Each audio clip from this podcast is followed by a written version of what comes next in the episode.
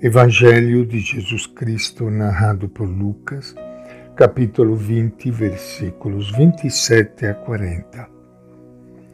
Naquele tempo, aproximaram-se de Jesus alguns saduceus que negam a ressurreição e perguntaram-lhe: Mestre, Moisés nos deixou escrito: se alguém tiver o irmão casado e este morrer sem filhos, deverá casar com a viúva e dar descendência para o irmão.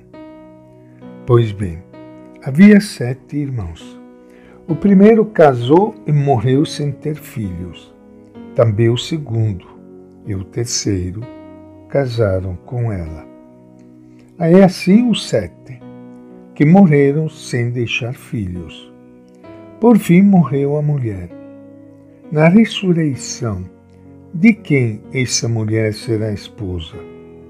Pois os sete a tiveram como esposa.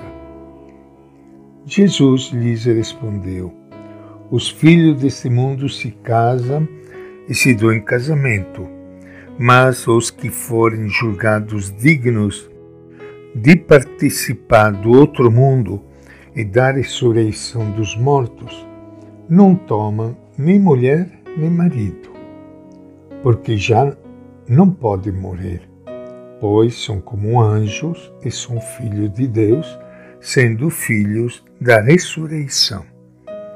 O próprio Moisés, na passagem da sarça, mostrou que os mortos ressuscitam ao dizer que o Senhor é o Deus de Abraão, o Deus de Isaac e o Deus de Jacó. Ora, ele não é Deus de mortos, mas sim de vivos, porque para Deus todos vivem. Alguns doutores da lei tomaram uma palavra e disseram: Mestre, falaste bem. E ninguém mais tinha coragem de lhe fazer perguntas a respeito de coisa alguma. Esta é a palavra do Evangelho de Lucas.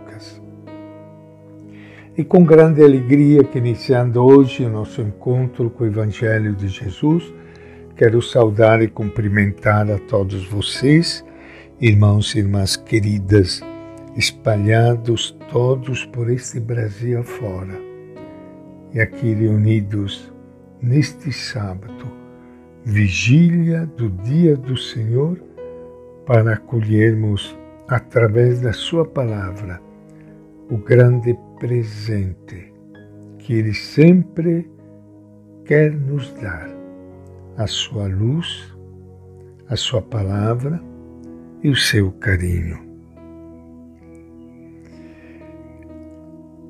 Lucas nos apresenta hoje, através do episódio dos saduceus, a problemática da morte morte e da ressurreição. Os saduceus não gozavam de popularidade entre as pessoas das aldeias.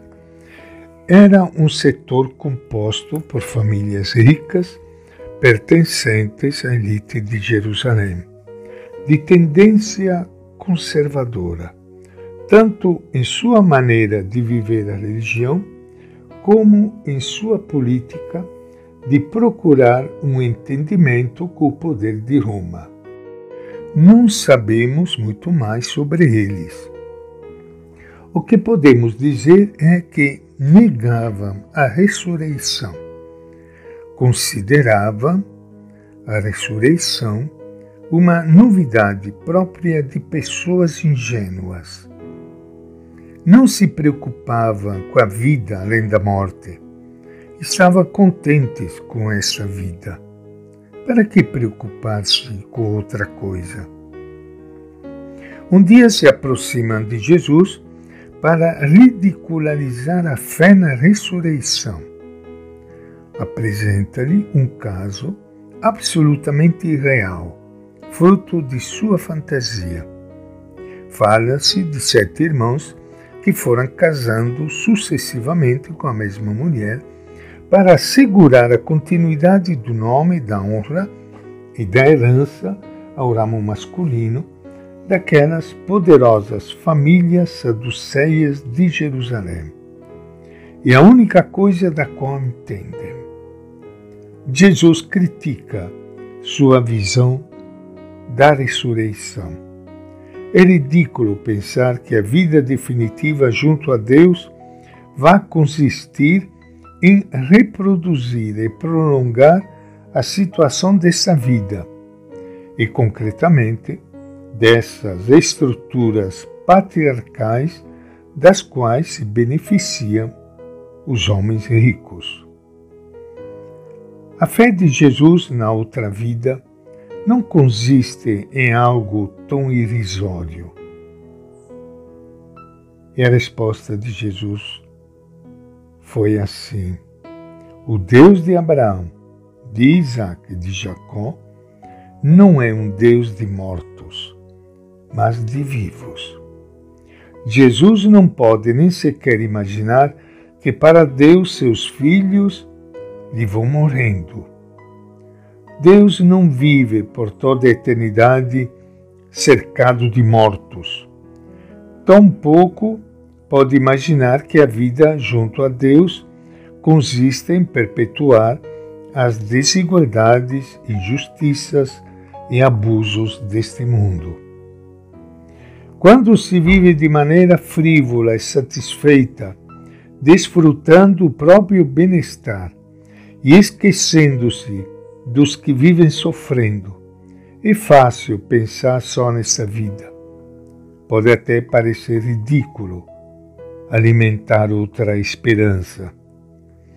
Quando se partilha um pouco o sofrimento das maiorias pobres, as coisas mudam.